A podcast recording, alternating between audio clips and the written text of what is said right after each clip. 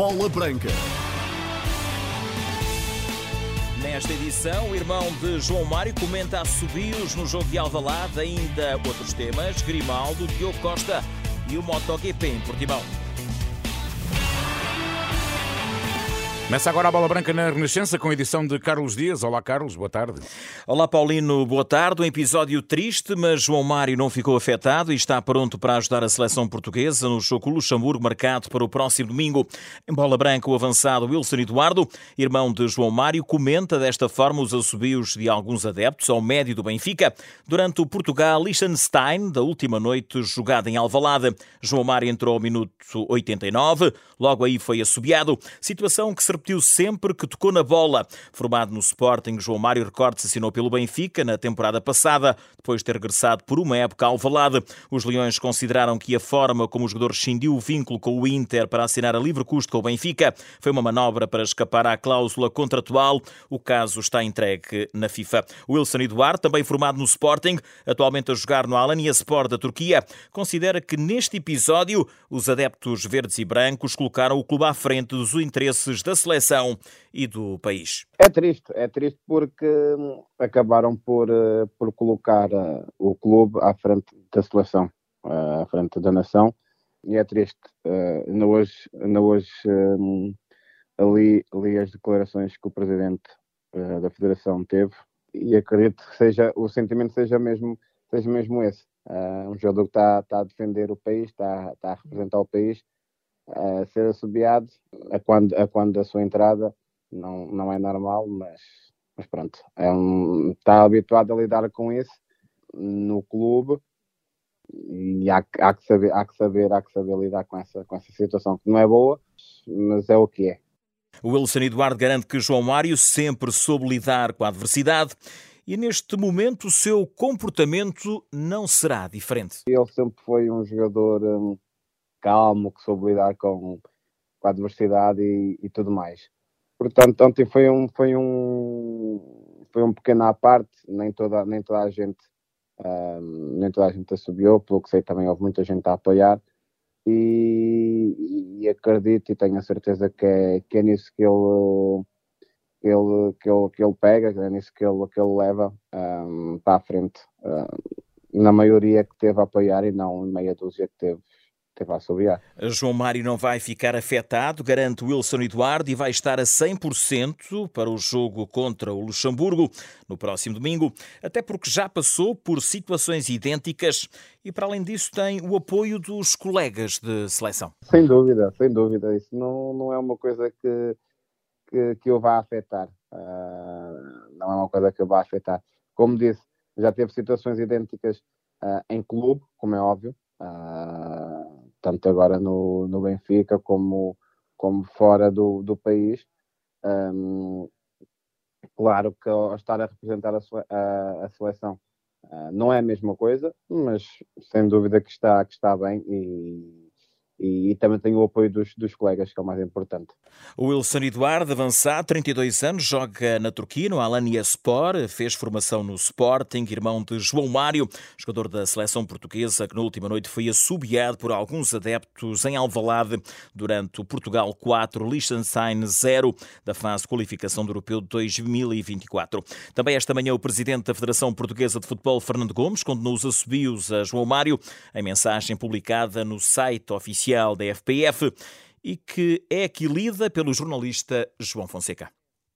Foi com incredulidade, tristeza e desagrado que vi ontem um jogador da Seleção Nacional, João Mário, ser assobiado por uma parte do público presente no estádio de Alvalade. Ainda que não toma parte pelo todo e tenha igualmente constatado que a imensa maioria dos presentes apoiou João Mário nos momentos seguintes, considera inaceitável que qualquer jogador da Seleção Nacional possa ser veiado pelos seus próprios adeptos ao entrar em campo, ainda mais quando se trata de alguém que, recordo e sublinho, se estreou pelas Seleções Nacionais com 15 anos, jogou em todos os escalões de formação, tem 56 internacionalizações razões pela equipa principal e sagrou campeão europeu em França. A falta de respeito, a clubita divisão e a ingratidão têm de ser condenadas e expostas publicamente. Este episódio deixou magoados jogadores, equipa técnica e staff que formam a seleção nacional e não pode repetir-se seja com quem for. Como João Palhinha afirmou ontem, muito bem, o legado que temos de deixar às gerações vindouras deve ser o dos valores positivos do desportivismo, patriotismo e dedicação ao futebol. É isso que a seleção nacional representará sempre. O comunicado de Fernando Gomes, o presidente da Federação Portuguesa de Futebol, a propósito do sucedido com João Mário. Os jogadores da seleção de Portugal tiveram dispensa facultativa após o encontro com o Liechtenstein e regressam hoje ao trabalho com a realização de um treino de recuperação sem acesso aos eh, jornalistas. Portugal venceu por 4-0 o seu primeiro jogo da caminhada para a fase final do Europeu de 2024. Os golos de Cancelo, Bernardo Silva e dois de Cristiano Ronaldo Ronaldo. O próximo jogo está marcado para o próximo domingo, no Luxemburgo, a partir das 19h45. Um jogo também com relato aqui na Renascença.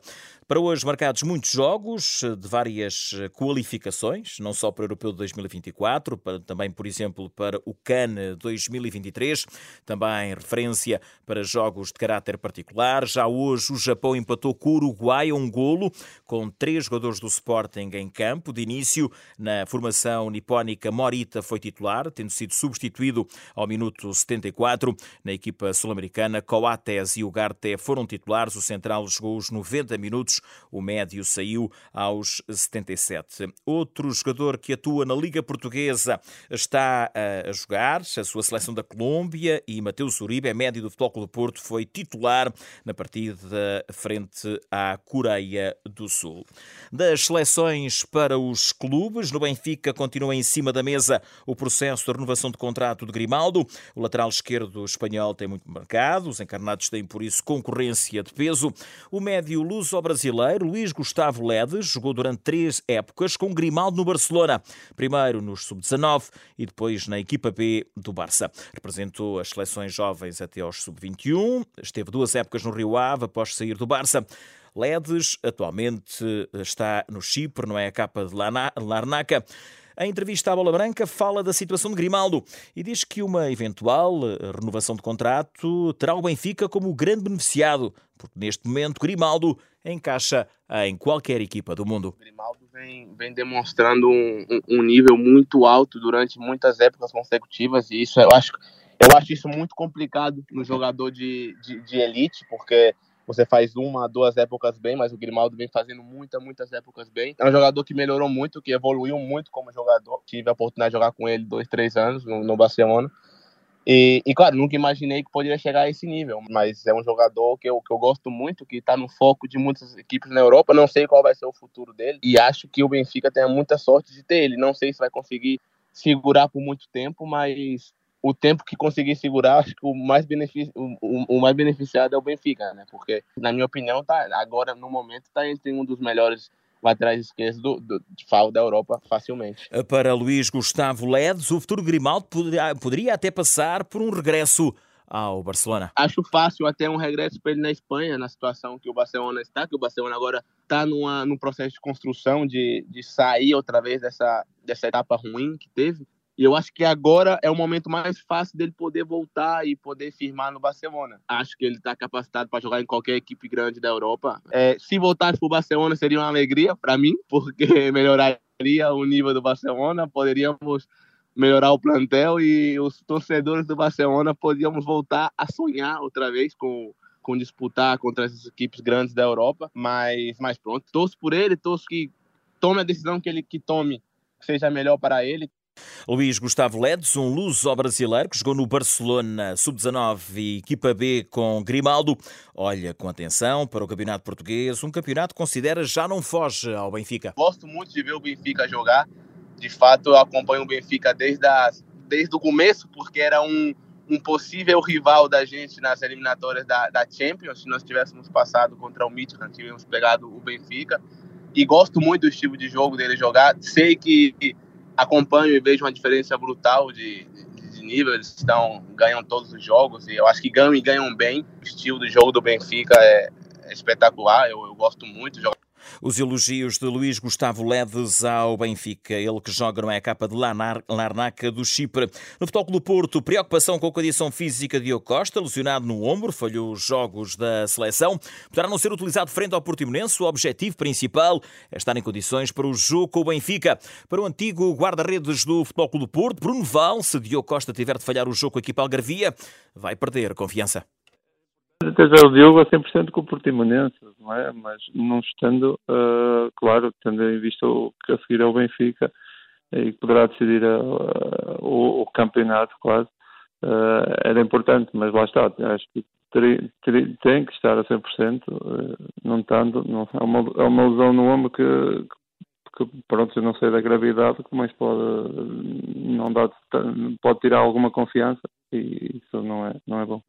Cláudio Ramos é o substituto natural de Diogo Costa, diz Bruneval, um guarda-redes que já provou ter a confiança do treinador Sérgio Conceição. Os jogos que ele tem feito na Taça da Liga é sinal de que, jogando a final, jogando, é sinal que o Sérgio confia nele, que também tem trabalhado bem e sempre que é chamado ele tem estado a um bom nível também.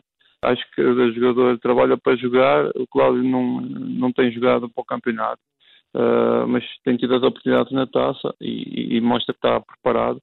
É uma questão de opção. O Diogo tem estado muito bem, tem estado a um nível enorme e só por isso é que se calhar não está a jogar, o claro. Vamos até o Algarve em direto com o Rafael Duarte, a Renascença a acompanhar o Grande Prémio de Portugal de MotoGP, hoje treinos livres. Atenção, Miguel Oliveira. Rafael, boa tarde. Boa tarde, Carlos. Eh, terminou já a primeira sessão de treinos livres no eh, Grande Prémio de Portugal, do Autódromo Internacional do Algarve. Miguel Oliveira a ficar em 16º eh, na primeira sessão de treinos livres, com o tempo de 1 minuto 39.794.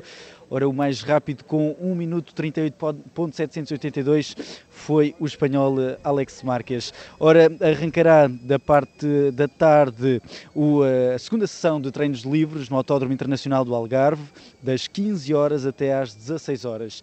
Nós que nos encontramos no, no paddock do Autódromo Internacional do Algarve, mesmo em frente ao caminhão da equipa de, de Miguel Oliveira, aqui com um placar com a fotografia do piloto português e naturalmente que aqui vão se aproximando alguns portugueses, também na expectativa de ver aqui o piloto português, o Falcão, acredito, estou aqui com um fã do, do MotoGP e também do Miguel, com uma t-shirt alusiva ao, ao Falcão, precisamente nessa expectativa. Sim, sim, ver, ver se há realmente ver as melhoras do Miguel, que vai com certeza melhorar, tem muito, muita manobra para, para melhorar e, e, estamos, estamos com expectativas para este fim de semana, muito altas. Disse-me que veio de Lisboa e que também não é a primeira vez que vem, vem ver aqui o MotoGP. Já não, é, já é a segunda vez, mas neste, nesta visita à Paddock é a primeira vez. Muito bem, muito obrigado. Aqui também uh, o apoio dos fãs portugueses que vêm aqui ao Autódromo Internacional do Algarve para ver uh, bem de perto o voo do Falcão. Miguel Oliveira, como disse, que uh, terminou a primeira sessão de treinos livres no uh, 16 lugar, sendo que haverá lugar entre as 15 e as 16 horas a segunda e última sessão de treinos livres desta sexta-feira. Amanhã há qualificações e sprint e depois no domingo haverá o momento alto deste fim de semana com a primeira corrida da temporada de MotoGP. Obrigado, Rafael Duarte, Renascença no Algarve, em direto sobre o uh, MotoGP, o Grande Prémio de Portugal, marcado então para domingo. Nota final, Seleção Nacional de Futebol de Sub-21 joga às 5 da tarde em Bucareste com a Roménia. O encontro de preparação para o europeu da categoria mais em rr.sap.pt. Boa tarde.